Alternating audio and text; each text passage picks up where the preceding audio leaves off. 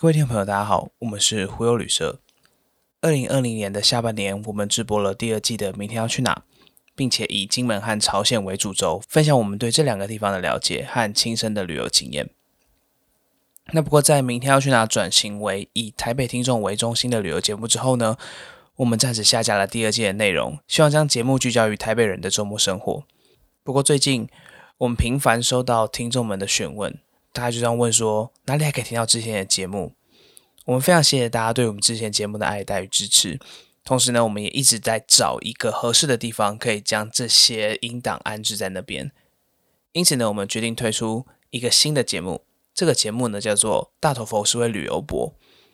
我们将忽悠旅社的灵魂人物大头佛作为一个旅游博的形象，希望可以延续之前的节目精神，让听众也能在新的节目里面听到之前的金门和朝鲜的内容。那未来呢？我们一样会持续在这两个节目，明天要去哪，以及大头佛社会旅游博里面持续精进更好的内容给大家。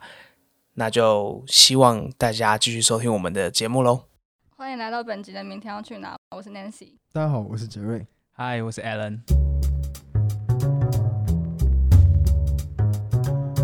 那这一集是朝鲜系列第三集。接续我们第二集有讲到说，你们在会场的时候有跟朝鲜人民一个近距离的接触，然后那时候你跟我说那是第三类接触，对，所以第三类接触是什么？第三接触就是原本就是大家应该知道这个词通常都用在就是跟外星人接触的时候，哦，所以你说他们是外星人？不是，就是就是原本就是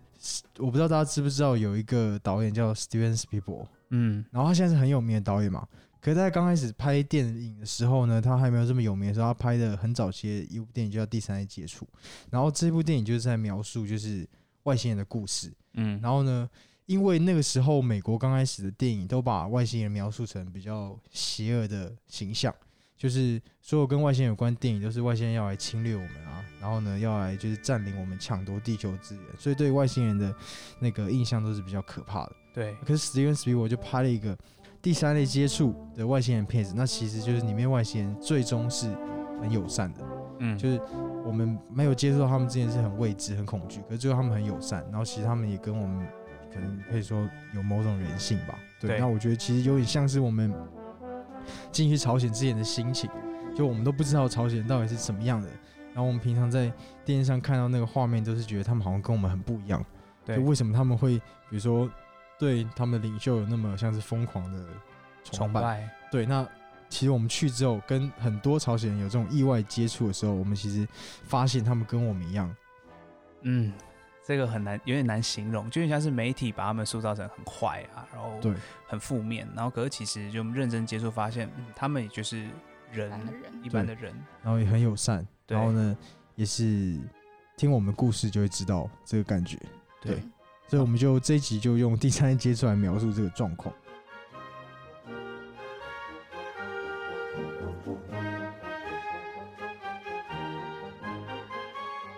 因为你跟我说，就是你们在整个旅途过程中都有两个导游跟一个司机，对，跟着你们，对。那他们应该算是就你们最密切，就是每一天朝日相处的人。那他们有什么故事？对，其实我觉得用导游就是很好来。讲这个事情，是因为原本我们都会觉得导游好像是被派来监督我们，对，就被派来监视我们的，对，对。但其实我们就发现，导游跟司机有很多其实展现出就是很友善的那一面。然后呢，我们现在就跟他讲，我们觉得这一集要跟大家讲这些故事。我们先讲一下我们的司机好了，就是我们认识的，因为说我们的司机是姓李，李大哥，对，我们都叫他李大哥，或是李司机。其实不是李大哥啊，就是因为在那个朝鲜的话，他们有一个辈分的那个称呼，对，对，就像是那个南韩也有说，就是名字后面加那个喜，比如说连，比如说 Alan 就 Alan 喜，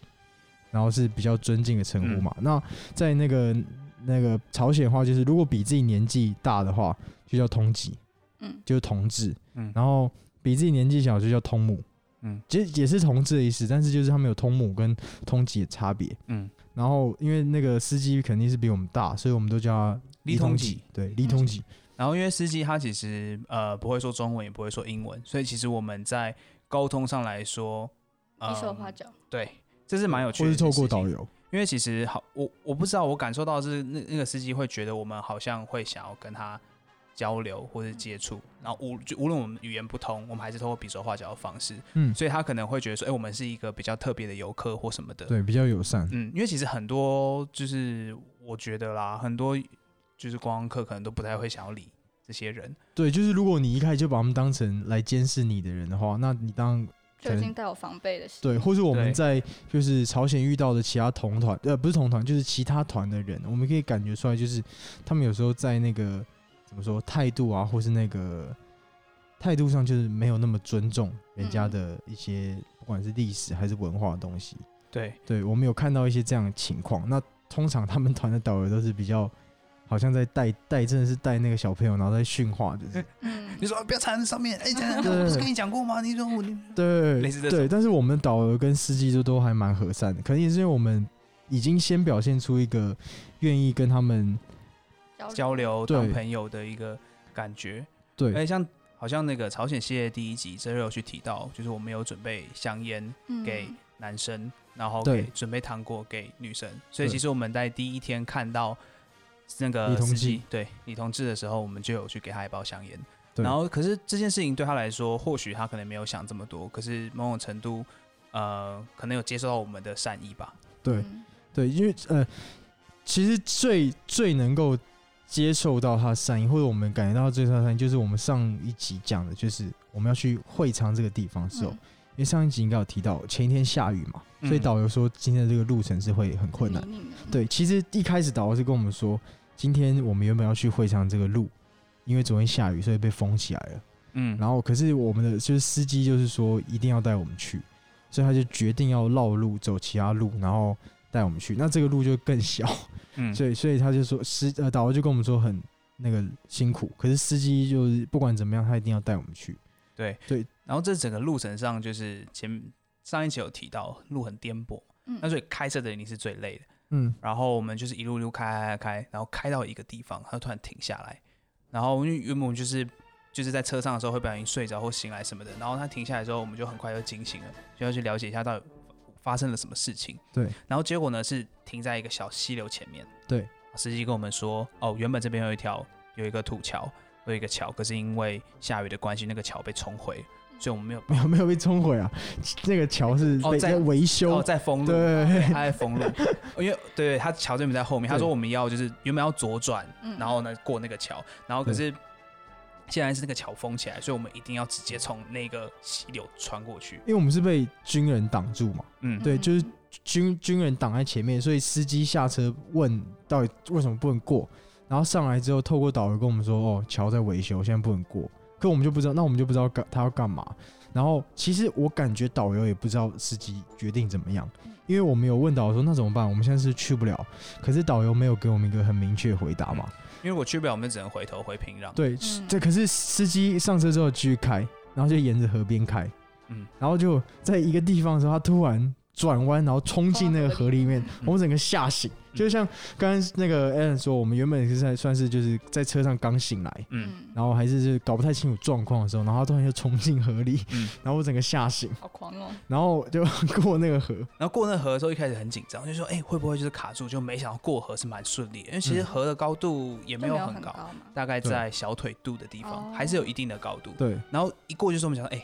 嗯，很很很顺利啊，然后那个过河成功，然后应该没什么问题。结果没想到最大的困难是在从河要到要上岸上的路上，因为那边就是充满了泥泞，我们就很不幸的卡在泥泞里面。对，然后就卡住了嘛，而且原本还想说，哎，是开玩笑吧，应该车子还是可以动。对对对对，就 没想到司机真的下车，然后司机说真的真的动不了，然后他就说因为是后轮卡住，所以就全部人先下来，可能后面太重，全部人先下来，然后。然后他开开看，然后就是你就听到那个轮胎滋滋滋滋滋，就那种空转，越陷越深，越陷越深。对，然后我们就整个就卡在那里。对，然后就是我们也不知道怎么办啊，然后想说要帮忙推车，可是像刚刚嗯说试也没有用，就司机的时候突然跑不见，他就跑跑跑 跑到那个河岸旁边有一些茅草屋，然后我们又不知道他要干嘛，就他正在我们想要怎么办的时候，就是还在惊吓的这个状态的时候。就还以为这是开玩笑的时候，他就带了一群人，然后他们就是农民，所以有些人都还拿着什么工具嘛，嗯，然后就一起就过来，然后说要帮我们一起推车，嗯，然后也司机也不知道从哪里找来一块大的那个木板嘛，还是石板，对，然后就塞在那个被陷住的那个轮胎里面。就是你要给他一点摩擦力，然后所以就要塞进去，然后还而且他跟农民借了很多很多的工具。对，还有什么茅草？他拿了很多草来垫嘛，就是茅草。对，就是除了那个石木木石板以外，他也塞住，就是把那个泥泞吸掉，对，水吸掉。然后就听到他又跟那些农民在那边叽叽喳喳，用潮文，就是很激烈的讨论，真的是很激烈的讨论。对，就是如果就可能犯中说，哎，我觉得可能要这样开比较好。我觉得你要可能往右边这边。你怎么会开到这里？你是笨蛋吗？然后 感觉是这种。然后后来就是决定，然后。导游跟我们说，他们决定就是现在把那些东西都塞完、塞满之后，然后全部人一起推车，然后司机再回去车上试，所以就变成那个农民先围成一圈在那个车尾之后，然后我们就在找那个缝隙，然后也一起帮忙推。嗯，对，我们的团客大概是总共四个人吧。对，然后加上农民，加起来应该快十二、十三个人，非常多人就是挤在那个。对对对对。然后导游就。站在旁边，然后帮我们指挥，因为其实需要一个节奏的，嗯，对，然后就推了一阵子吧，就是没有想象中那么久，可是还是花了一点时间，然后终于把那个车推上来，嗯，然后很高兴，嗯，大家就欢呼，哎，嗯，然后他们就要走了，他们也没有，他们他们也没有，他们也没有，好像也没有说要，就是怎么说，也没有留在那边想说要我们给他们什么礼物或者什么，可是他们就就是司机就跟他们谢谢，然后他们就要走。后来我们就想说，还是要表表示一些谢意吧，所以又再把我们的烟，然后请导游拿了两包给他们。当然十几个人两包就分着抽吧。对对，可是确实我们没有其他东西可以给他们。对，所以就是带这个礼物在身上还是是不错。对，但那个时候就很，那个时候就觉得有点可惜，是不会说潮，就不会说韩文，不会说潮语，没有办法跟他们有更深层交流。可是这个事情就是其实让让我们看到蛮惊讶是。第一个是看到真的接触到朝鲜农民，嗯，然后看他们其实很愿意帮这种忙，嗯，对吧？就是原本都还在可能在生产啊，或者在工作，然后就请就是那个工具都拿着，然后就过来帮我们。对，我觉得这样还蛮特别，因为可能一般去朝鲜接触到，就可能真的只是导游跟司机，不会接触到一般人民，所以这是还蛮。就算蛮特殊的经验吧，而且就我我想要形容一下那个整个场景里面到底有哪些人事物，嗯，就是除了真的来帮忙推车的那种男生的农民之外，就是他们的老婆啊，或是那种女生也会站在旁边，还有小孩，所以就很像那种有没有想象到那种乡间，然后你的车子掉到某个草里面，然后整个村子人来说，哎呀，你怎么会这样？你怎么这怎么开车？然后就是，然后小朋友那边跑来跑去，然后因为旁边有一条那个我们刚才渡过那个河嘛，嗯，然后河的旁边就是山。然后，所以其实我们在就苦恼要怎么去就是推车的时候，其实那时候风光非常优美，嗯，然后所以在那个环境里面非常的舒服。就是虽然它那个朝鲜的呃整个地景还是都是比较土黄色的，没有什么绿色的植物，可是整体而言，你就风吹着，然后听着这种听不懂的话，然后很就是很热闹的感觉，因为觉得很有趣。对，然后旁边还有那种鸭子。在旁边走，因为农村嘛，那鸭子那边走来走去，然后呢，或者是你可以看到，就远远方有那个牛车，然后推过去，就是一个呃莫名其妙从原本在观光客的车上，突然间就落地到他们的当地生活的感觉，就那个很短暂的，没有到很短暂，其实我们大概卡了十二十三十分钟，对，其实卡了一阵子，嗯，对，可是这个经验是真的很特别，对啊，然后那个时候是就是上车之后是就车子课重新开之后，就真的蛮感谢。司机就是他肯定知道路会这样，然后他还就是愿意就是开车，然后一定要带我们到会场，而且因为因为我们一直都没有跟人家讲过，我们回来之后又卡了一次。真的假？哎，我是第一次知道。对，我们回来之后又卡一次，其实这次就没有那么难啦，这次就是比较就是顺利就重新发动，就这次就不用人家来帮我们推，他就在。他在试了一下，就对。回来的时候，我觉得比较有趣的，并不是我们自己推车的经验，而是因为有了第一次的经验的时候呢，所以呢，司机很熟练的一停开到那个河边，就先下来看一下哪个路比较好走，查地形。对，他就前面先路径分析，然后在路径分析的过程中，刚好就是我们来的那个路上有一台就是类似那种小巴士，对，可能是当地的公车或者他们家族一个车。然后他们也是在那个地方准备要，就是要过河。他们也是过到一半，在我们在就是卡泥泞的地方，他们也停下来，嗯，然后出来路径分析。对。然后呢，大概就是我可以想象他那个样，就是你有一个就是可以往陆路的地方走，然后一个地方是比较是去在河里面走的那样的感感觉。对。可是他们走陆路的话，会就会遇到我们来的时候的泥泞。嗯。然后所以就有一个年轻人很聪明，他就先去踏一踏踏一踏，发现嗯这个路不能走，然后于是他就把裤管卷起来。然后去水面踩，嗯，然后去确保那个水深大概是多少，嗯，然后所以呢，最后他们决定走那个水路的地方进来，对，然后就很有趣哦，那个年轻人就站在整个车的前面，嗯。然后车子就跟着他，他每踩一步，那车子就每动一点点。对，然后他就是会踩到一半，突然发现，哎，你就发现他的膝盖陷到水面，代表哦太深，所以他就往左边偏一点，往右边偏一点。所以他他们最后走过来那个感觉，很像是从水里面那样，然后再 再上岸，超厉害，那个真的是经验值非常丰富。后来我们就走他们那条路嘛，因为他那个车很大，现在都是小巴，所以他自己把那个压死了。对，我们就走他那个就是他轮子，对对对对对对对对对，然后但是然后另外一个就是。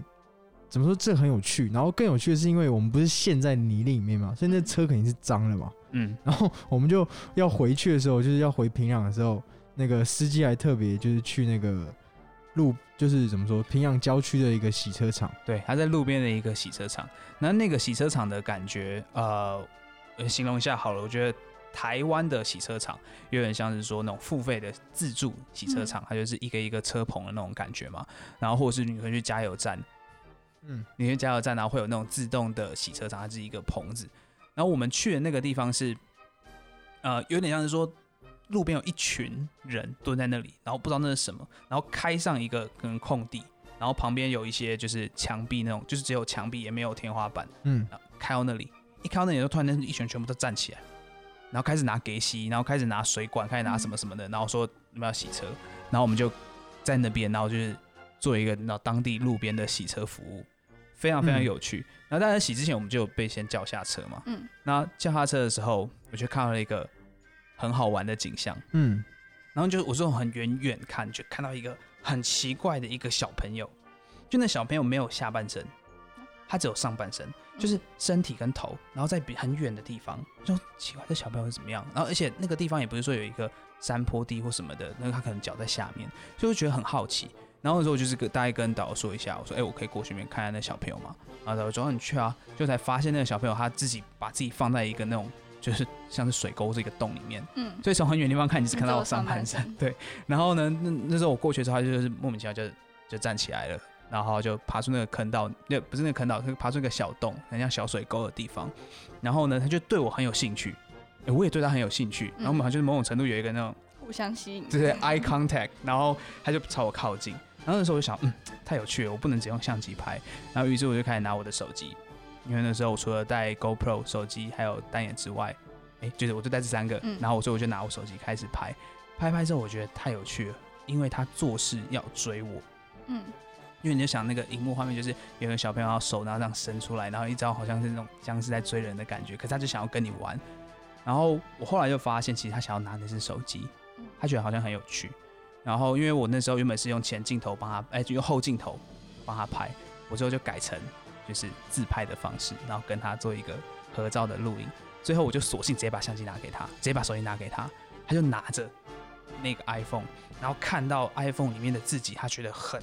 很、很、很、很奇妙或者很特别，然后他就一直笑，一直笑，一直笑，而且很开心的拿着 iPhone 一直转圈圈，嗯，超级超级有趣。然后呢，整个片段就全部都留在我的录在里面。对，iPhone 的手机里。我们最后当然也是有给那个小朋友一个糖果，可是其实我们是给他一个辣的小肉干、小肉条。嗯，我不知道他吃吃不吃的习惯，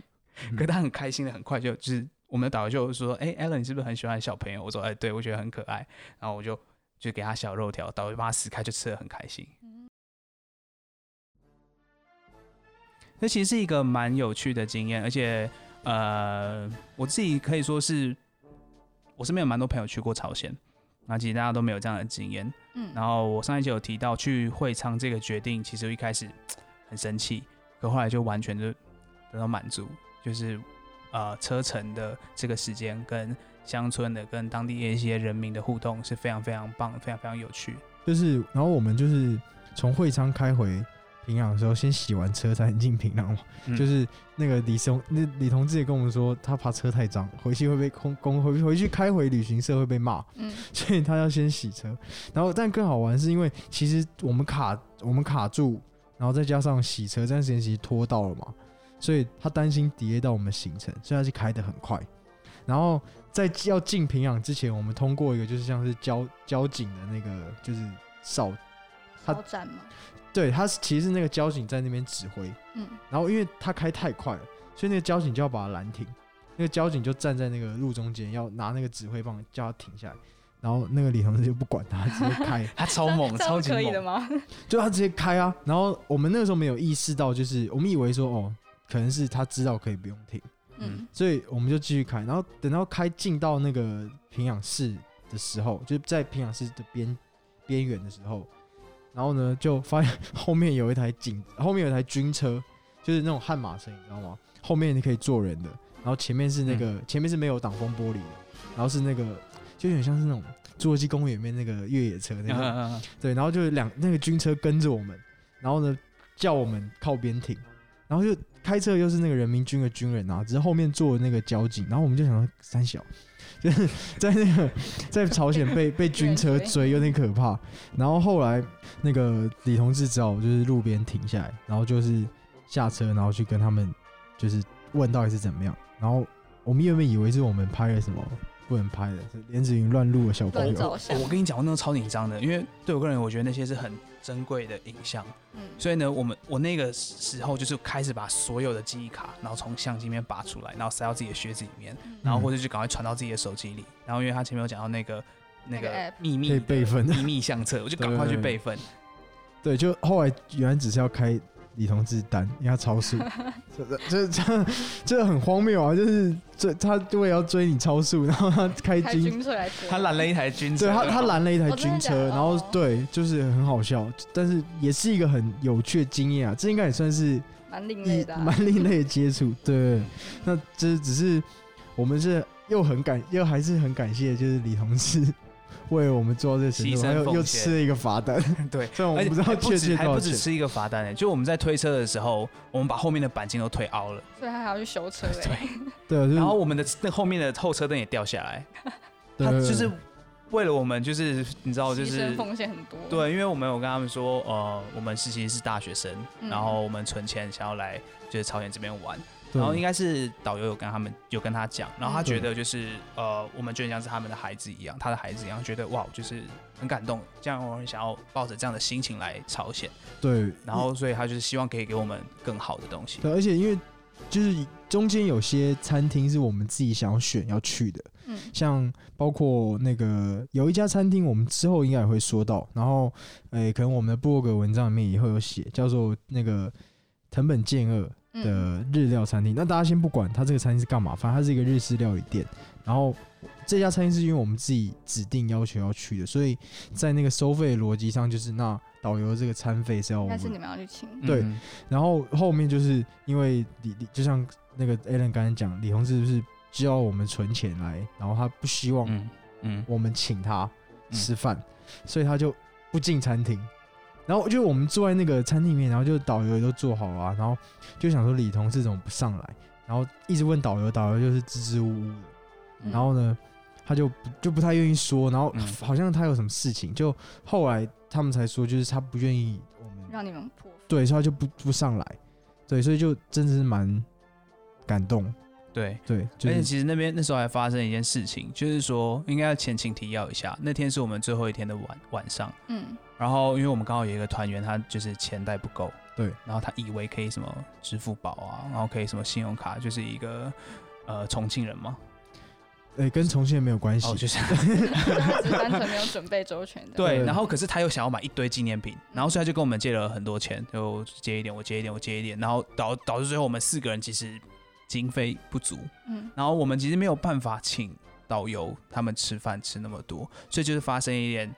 小冲突的那种感觉，就误会啦，嗯，对。对啊，那就是因为应该这样讲好了，他们都有他们因为两个导游，他们都也很知道我们是就是学生存钱去朝鲜玩，所以他们也不想让我们破费，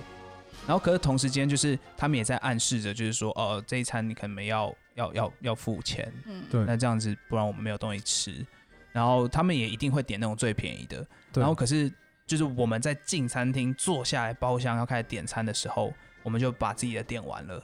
然后没有嘛拿菜单给导游问他们要吃什么。对，就这件事情让就是因为年纪比较大的女生导游她觉得很有点受伤，受伤。然后她觉得说呃我们这就是就是七八天以来的整个经验呐，我们他觉得很珍贵，然后很像好朋友。可是为什么可以在最后的晚餐就是做这样的事情？那可是其实我们那时候其实没有什么恶意，就我不知道啦，因为其实我我我其实我不太知道要请客这件事情。就其实很就是很重要是，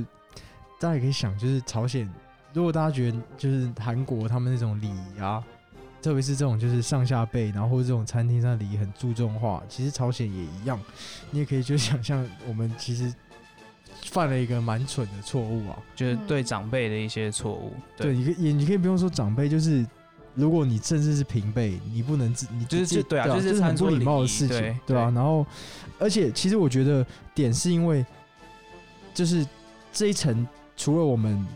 这个不礼貌以外，还有就是他们知道我们没有钱。所以他们也许以为是因为我们想要就是回避，嗯，可是我们大可，他们可能会觉得我们大可直接跟他们说，哦，我们真的没有钱，对，所以就是一连串的误会导致，对，可是最后 Alan 有想办法有一个时就是机会，然后跟刚才他说那个比较年长的导游，然后是，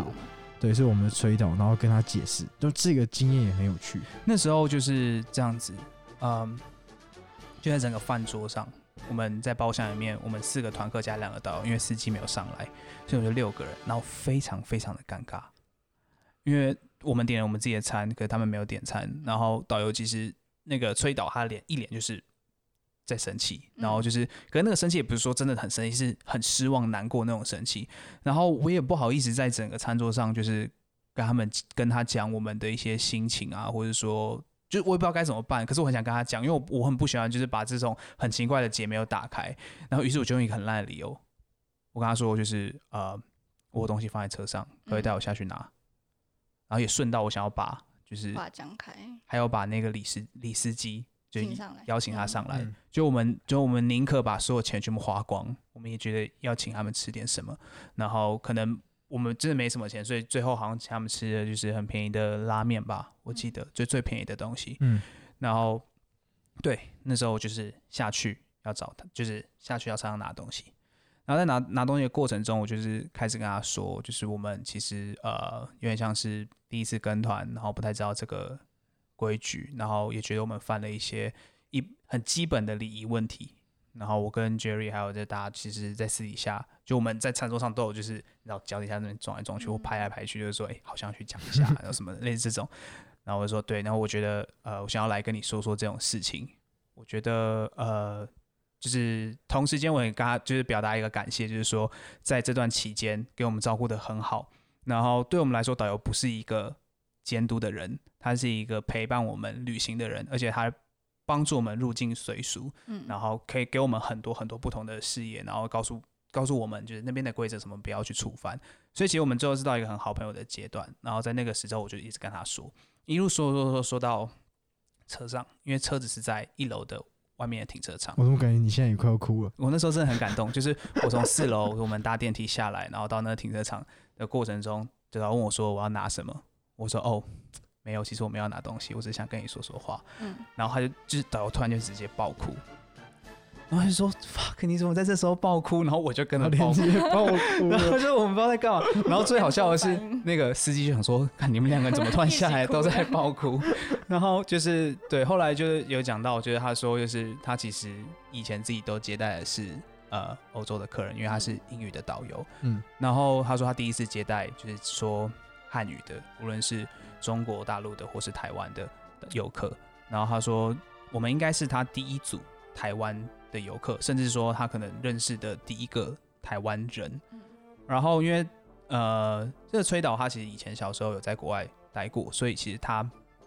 知道我们两岸的情势是什么。嗯，他又说他一开始就是觉得他有点没有办法区分这两边的差别，然后可是透过我们，他觉得好像可以有一点点。感觉是说，我们台湾人好像比较和善啊，或是比较愿意去有同理心，比较能够体谅其他人。然后他说，他并不是在说，就是